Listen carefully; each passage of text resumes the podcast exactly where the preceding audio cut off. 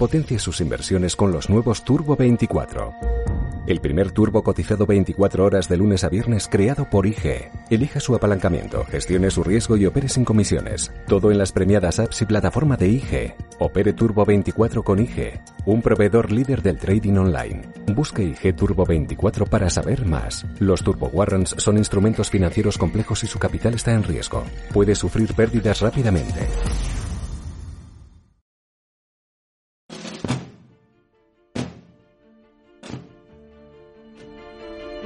Pasión en Zaragoza.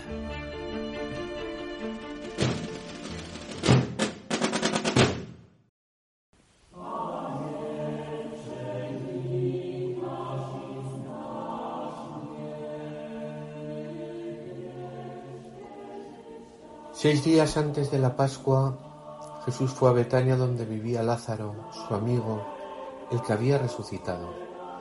Marta y María le ofrecieron una cena y María tomó una libra del perfume de nardo auténtico y costoso, le ungió los pies a Jesús y se los enjugó con su cabellera. Y la casa se llenó de la fragancia del perfume. Judas Iscariote, uno de los discípulos, el que lo iba a entregar, dice, ¿por qué no se ha vendido este perfume por trescientos denarios para dárselo a los pobres? Lunes Santo. Jesús presagia su muerte. Se despide de sus amigos. Es ungido desde la humildad. La acción de María le lleva a amar más a Jesús y como consecuencia amar más a los pies de Cristo que hay en este mundo. La única forma de prepararnos para acompañar a Jesús es adorarle. Amor con amor se paga. Gracias Señor por todo lo que has hecho por mí.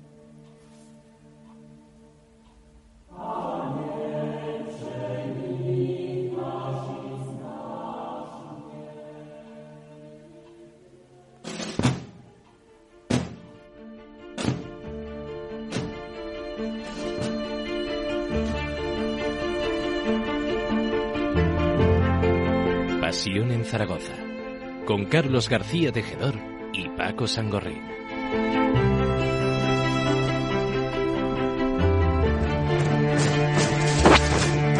Ahí tenemos un día más el mensaje de Fernando Arregui, conciliario de la Junta Coordinadora de Cofradías de Zaragoza. Amor con amor se paga. Gracias, Señor, por todo lo que has hecho por mí. Y gracias también a los que ayer nos acompañasteis y lo hacéis hoy. Y bienvenidos a este lunes santo, nuevo programa de Pasión en Zaragoza Radio. Llamémoslo edición Quédate en casa, si queremos. Además, mira, llueve. Creo que yo, yo creo que vamos, que todos nos alegraremos un poco de que caigan algunas gotas hoy sin procesiones en la calle. Como dije, vamos a repasar, no tendremos el Via Crucis de las siete palabras, ni la procesión del Nazareno, ni la de las tres caídas, ni las negaciones en su procesión parroquial por Miguel Bueno, ni el Via Crucis de la Dolorosa, ni a la exaltación saliendo de la Real Maestranza, ni el Via Crucis parroquial de la llegada por Valdecierro. Bueno, parece que ya hemos asumido todo lo que no tendremos, aunque los sentimientos siguen a flor de piel y gracias a las redes sociales hay vídeos sobre procesiones, predicaciones, oraciones y reflexiones para no olvidarnos de que la Semana Santa está más viva que nunca y que saldremos más fortalecidos para 2021. Comenzamos.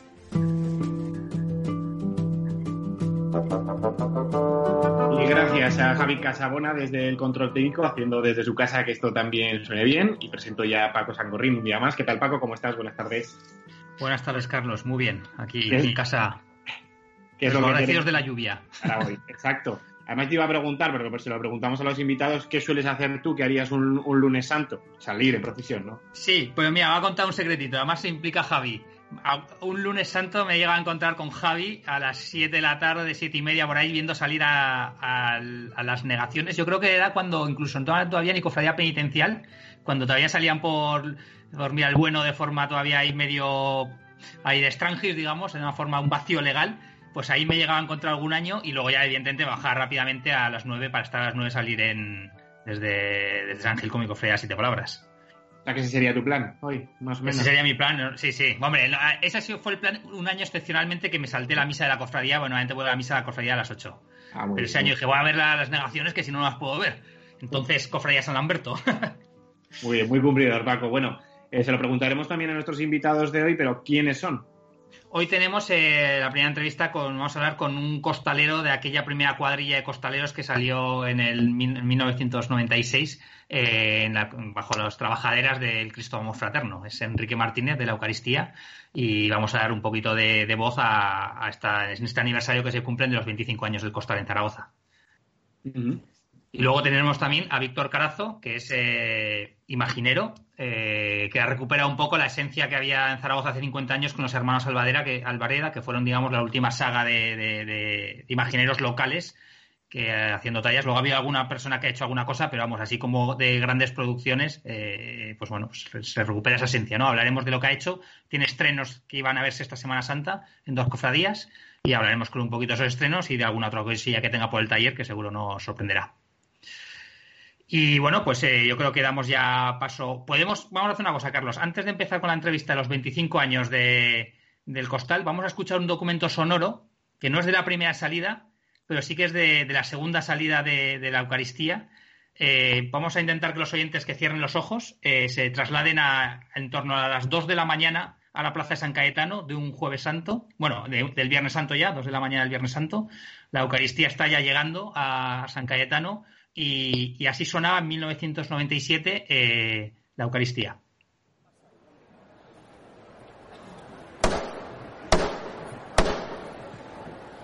Oso. ¿Qué? Es lo último. Vámonos de corazón. A ver si es verdad. Todos por igual, valiente. ¡Basta!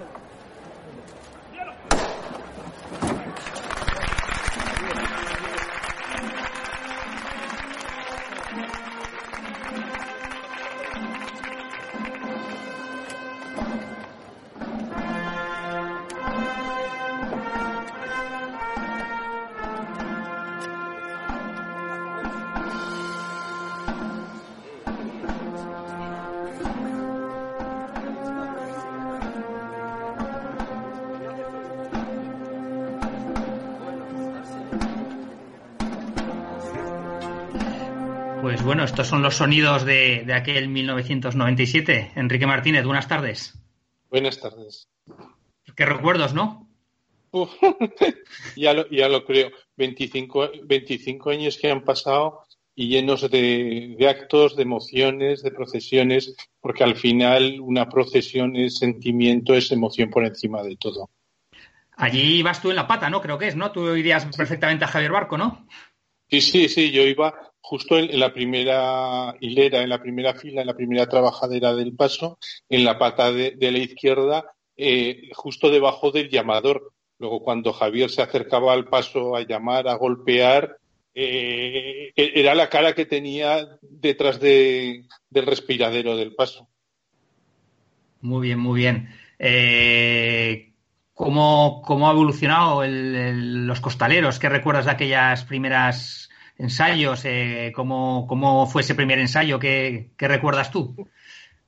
Bueno, eh, los primeros ensayos fueron muy complicados, muy complicados porque ninguno sabíamos en, lo que nos embarcábamos ni, lo que íbamos a hacer. No sabíamos lo que era un costal, tampoco cómo se hace un, un, costal. Eh, meternos debajo del paso veintitantos que no sabíamos cómo levantarlo eh, era complicadísimo poco a poco pues fuimos aprendiendo, fuimos unificando, pero llegar a tener los costales que tenemos ahora, por poner un ejemplo, nos ha llevado muchísimos años. Y así podríamos ir diciendo un poco de todo. También hay otra diferencia importante. En aquellos años éramos un grupo de veintitantos amigos, pero amigos de todo, la mayoría procedíamos de, la sección de tambores y bombos de la cofradía, donde ya llevábamos muchos años, muchos años unidos, y claro, ahora pues setenta y tantas, ochenta personas, esa relación de amistad tan intensa que existía no existe ahora. Eso pues sí se ha dibujado un poco. Pero bueno, eh, sí, esos son los grandes cambios a, grandes rasgos. Eh, se ha evolucionado mucho en la técnica, en el conocimiento de lo que se hace y quizá pues bueno haya un poquito menos de, relación continua entre las personas. Oye, Enrique, una pregunta, porque sí que leía en el artículo de Junta Coordinadora esas caras, lo que conseguías ver a veces cuando estabas detrás del respiradero, lo que intuías a través de, de, esa visión, ¿no? Eh, ¿Qué intuís ahora? O sea, ¿qué se intuye desde el principio hasta ahora, ¿no? En esos años, cómo ha cambiado la actitud de la gente al ver eh, los pasos a costal, las caras, ¿qué es lo que ha cambiado? ¿Qué se percibe? pues desde dentro del paso, eh, verse, verse, se ve muy poquito de lo que hay afuera, porque el calado del respiradero es muy poquito y únicamente puede ver el que, como en mi caso, iba en la primera trabajadera y tenía ese calado, y puedes ver un poquito de lo que, de lo que hay fuera. Es más lo, lo que oyes, la persona que se acerca y te dice una palabra de cariño, el que te pasa por debajo de los faldones una botella de agua, pensar que debajo del paso de la cena Ahora van 50 personas. Bueno, digo de la cena, como puedo decir del Cristo de la humildad. Eh, eso es una sauna. No, decir que se suda. Doy fe, Enrique, doy fe, que yo lo he vivido. Decir que se suda es quedarse corto. O te, o te están pasando agua continuamente o es, es imposible llegar. Y se siente el, calor de la gente y el reconocimiento de ese trabajo. Pues si Enrique teníais calor a las 9 de la noche, imagínate a las 6 de la tarde el domingo de Ramos, que ahí sí, me, lo, creo, me lo creo. Porque además ha habido algún domingo de Ramos de calor. Sí, sí, sí, por eso te digo, por eso te digo. Eh, verse la cara se ve más cuando vas fuera, como me toca ahora a mí, que voy justo delante del paso en el, en el cuerpo de, acólitos, que es donde ves realmente la, reacción del público al ver pasar el, paso también creo que, los que nos ven eh, han aprendido a conocer lo, que se está haciendo ahí. Y también hay más, más, más reacción, más entendimiento, más complicidad. Y todo eso es lo que va haciendo, digamos, que la cosa funcione. Yo, yo ahí coincido mucho contigo, Enrique. Además, eh, yo he salido muchos años de costalero, bueno, sigo saliendo también ahora en la Esperanza Trinitaria, en la agrupación parroquial, eh, y salgo también de la séptima palabra como portador del paso, ¿no? Y, la, y una de las cosas más, la diferencia son la, nitidez con que ves a la gente, ¿no? En un paso a varal, eh, yo que en un lateral, vas viendo las caras perfectamente, ¿no? Y cosa que en un paso de costaleros, aunque yo he ido muchos años en, pegado al, en el lateral, digamos, en el costero, como se dice, eh, se ve mucho menos, ¿no? Aprecias mucho menos lo que pasa fuera del paso, aunque vayas en un borde, ¿no? Pero con los pasos a varal, por ejemplo, sí que se ven mucho más las caras y es muy, muy impactante. Ahí sí que es verdad, coincido contigo, Enrique, en esa experiencia, ¿no? Sí, sí. Bueno, yo salí cinco años a varal con el Cristo del Amor Fraterno, los cinco primeros años, entre el 91 y el 95, y, y ahí se, ve, se veía también, ¿no? Pero, pero sí, dentro de un paso a costal no ves nada. Oyes lo, lo, necesario, ¿no? Y, lo demás es el sentimiento de, del hombro con hombro con el de al lado, ¿no?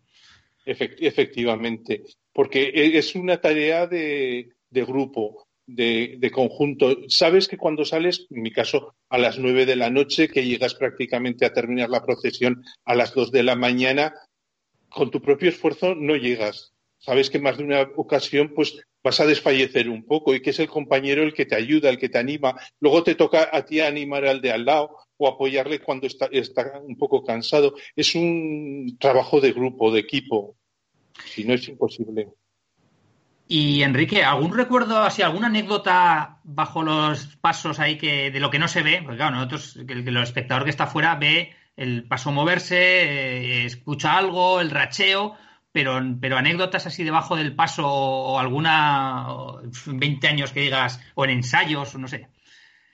Bueno, en, ensayos nos ha pasado absolutamente de todo, desde ensayar nevando, que parece algo, algo imposible, pero hemos, hemos ensayado por el polígono de Cogullada con nieve, con nieve en las calles, a, a, llevar una radio debajo del paso e ir oyendo cuando el Zaragoza jugaba torneos internacionales incluso para seguir el, resultado del, partido o, en una procesión que, vas muerto o, recuerdo un año que estábamos a tres grados en la calle incluso debajo del paso hacía un frío helador. Yo creo que a lo largo de estos años nos ha ido pasando un poco de todo. Como cosa curiosa, yo siempre recuerdo, claro, cuando íbamos, salíamos del perpetuo socorro y no teníamos un relevo hasta que llegábamos a San Cayetano y terminábamos la procesión.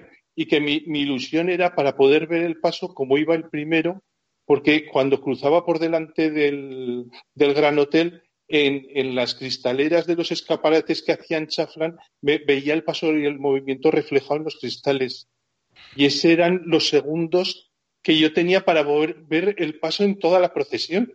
Y lo demás era imaginarme y soñar con llegaré al Gran Hotel y podré verlo reflejado en unos cristales. De ahí viene la, expresión de mármol a mármol, ¿no? De mármol pues del Perpetuo Socorro al mármol de San Cayetano, ¿no? Pues sí, porque e, era una procesión completa sin relevos durante muchísimos años e incluso algún año con algún agujero en el paso.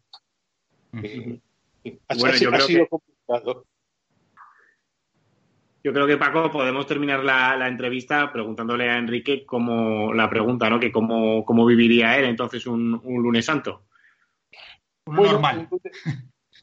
El, lunes santo, pues para mí e, era por la tarde. Normalmente siempre ha sido para mí ir a ver a los nazarenos. Muchos años me he subido a Casablanca a ver a la, a la exaltación y luego bajar al centro a cogerla, porque a los nazarenos en la Plaza San Miguel es muy difícil verlos. Y entonces prefería cruzármelos un poco más por el casco viejo, cruzarme con las siete palabras y bueno, pues un poquito lo que, lo que corre ese día por, por las calles y con, con los amigos, con los compañeros de la cofradía entrar a tomar algún bocadillo de calamares en el tubo. nos ponemos un poco nostálgicos, ¿verdad? Con, con, este tipo de anécdotas. Sí, porque hoy no hay ni, ni, exaltación, ni nazarenos, ni siete palabras, ni bocadillo de calamares. Pero nos los imaginamos en casa, nos los imaginamos. sí, pero también es otra forma de vivirlo y que por una vez te permite eh, no correr tanto y parar a pensar un poco lo que haces y por qué lo haces. Pues sí. Puede, tener también su, su puntito la cosa. No sé. Yo creo que hemos parado, hemos parado todos un poco. Yo creo que toca, reflexionar un poco también de vez en cuando en la vida. Pues sí, eso yo creo que estos días lo haremos más si cabe. Enrique Martínez, costalero de la primera cuadrilla de Costaleros del Cristo del Amor Fraterno, muchas gracias por habernos acompañado esta tarde. Gracias a vosotros. Gracias, Enrique. Hasta luego. Escuchamos a Joaquín Pintanel y seguimos con la entrevista a Víctor Carazo.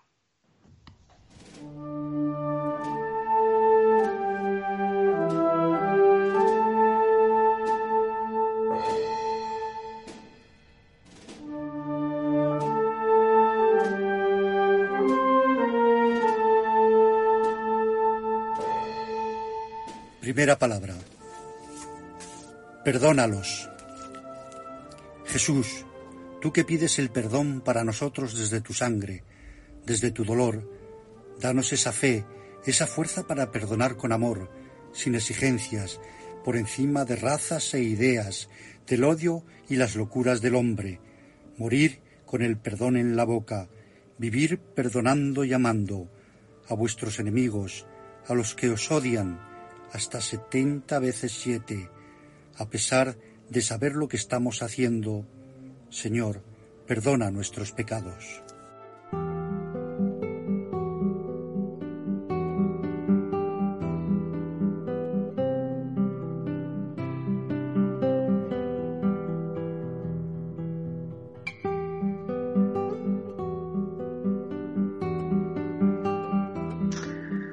Después de hablar del, costal, de los 25 años también, que son protagonistas o iban a ser, bueno, lo siguen siendo este año en, esta Semana Santa atípica, vamos a hablar también de imaginería y de, escultura, ¿verdad, Paco? Sí, eh, íbamos, cuando estuvimos montando el programa, los contenidos, dijimos, vamos a hablar de los estrenos que no han sido este año, que iban a ser y no se han podido estrenar, pero eh, hemos pensado que en vez de contarlo nosotros, que sean los propios protagonistas los que los que lo cuenten, ¿no? Entonces van a ser cofradías y en este caso, en vez de recurrir a la cofradía, hemos preferido recurrir a la persona, que es Víctor Carazo, que es que, de sus manos han salido dos estrenos y van a salir dos estrenos para dos cofradías. Buenas tardes, Víctor. Buenas tardes, buenas tardes. Pues sí, eh, dos estrenos que eran las dos cartelas, ¿no? Corrígeme, Víctor, si me equivoco, dos cartelas para el paso de, la de Jesús de la Humildad que ya ha empezado el año pasado a haber nuevas cartelas y seguirán en futuros años habiendo nuevos estrenos. Y también eh, una reproducción en plata eh, de la Virgen de la Asunción para la Cofradía de la Llegada, ¿no? Que, entiendo que la, plata no la has hecho tú, pero sí, se, sí que viene de un barro que has, que has hecho tú con tus manos, ¿no?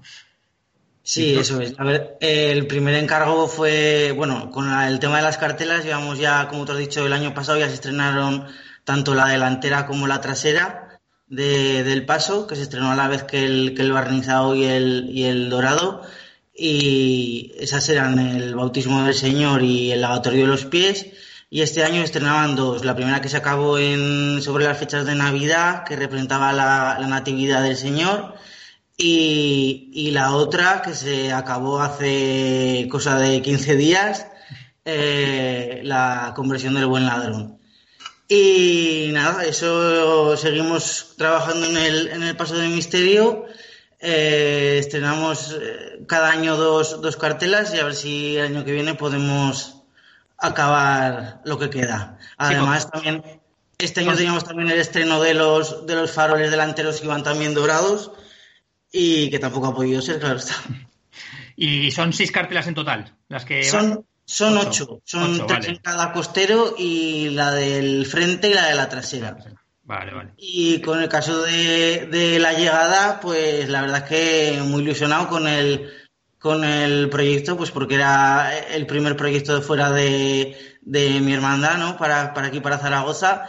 Y la verdad es que sí, fue una, es una réplica en, en barro de, de, la Virgen de la Asunción que iba a procesionar con, eh, en el paso de, de, su Virgen del Perdón y se hizo en, en 25 centímetros, se llegó eh, con el barro y luego ese barro se, ha, se le ha hecho un vaciado y, y el, las piezas se han, se han bañado en plata.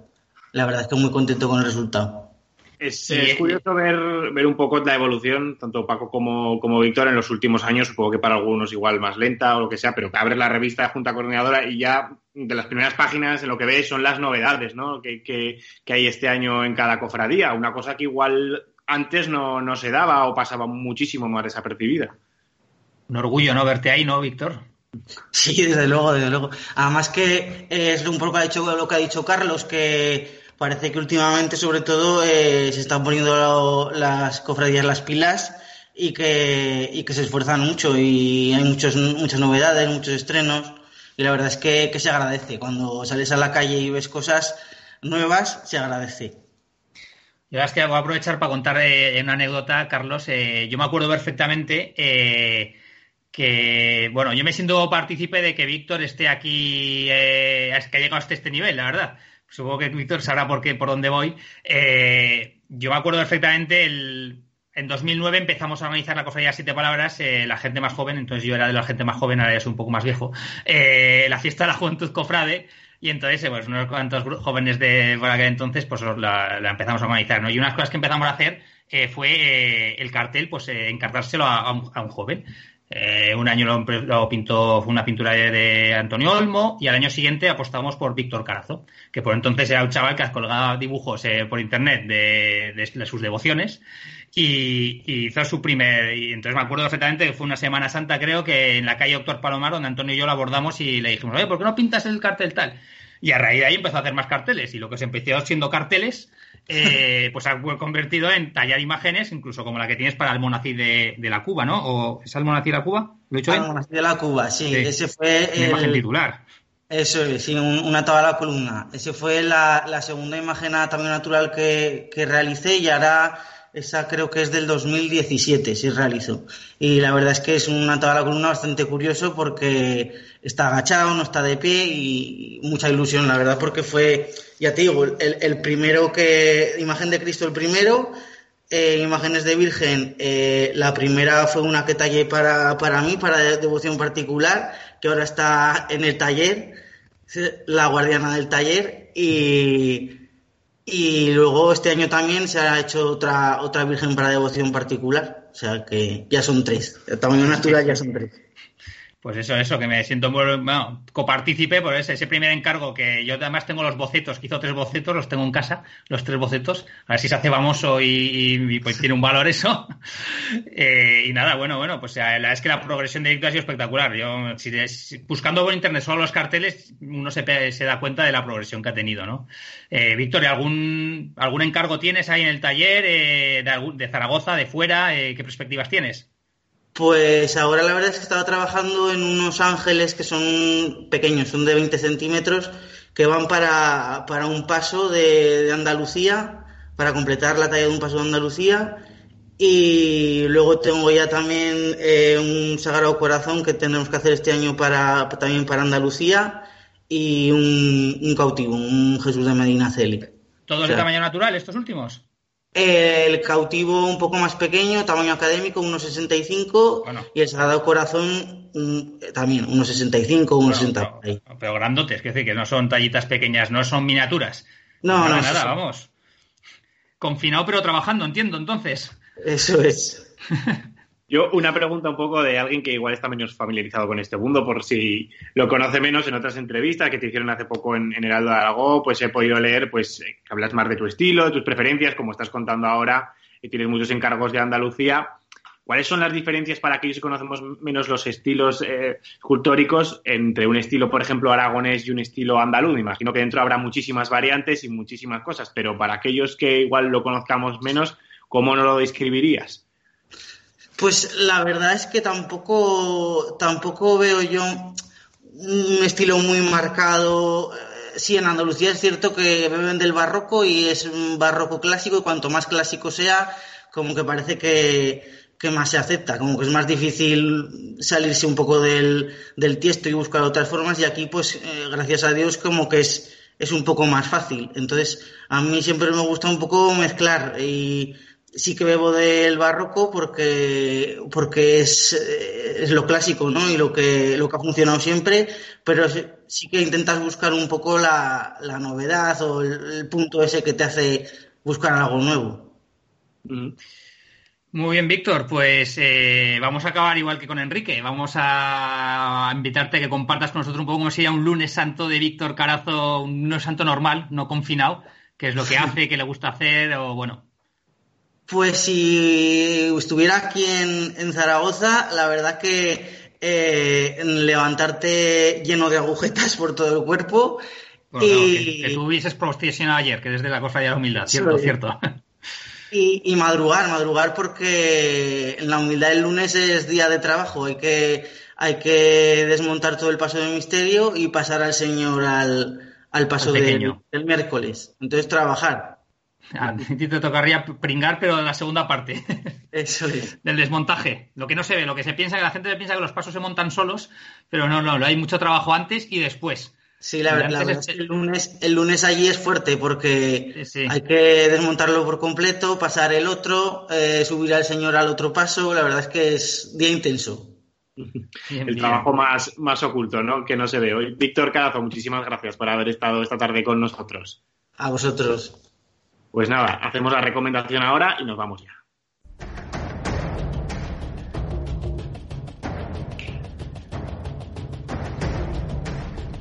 Bueno, Paco, ¿qué, qué recomendación tenemos hoy para, para nuestros oyentes que están en sus casas disfrutando del programa, pero que bueno, que también tendrán que invertir el tiempo en otras actividades?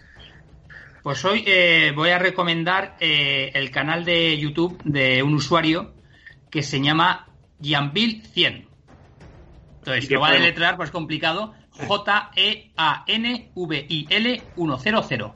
Eh, ¿Y qué es lo que tiene? Bueno, que tienes vídeos larguísimos, que entonces también es un poco una delicia, ¿no? A veces estamos acostumbrados a ver vídeos cortitos, pero aquí tiene un montón de vídeos y puede, de todas las cofradías son recientes.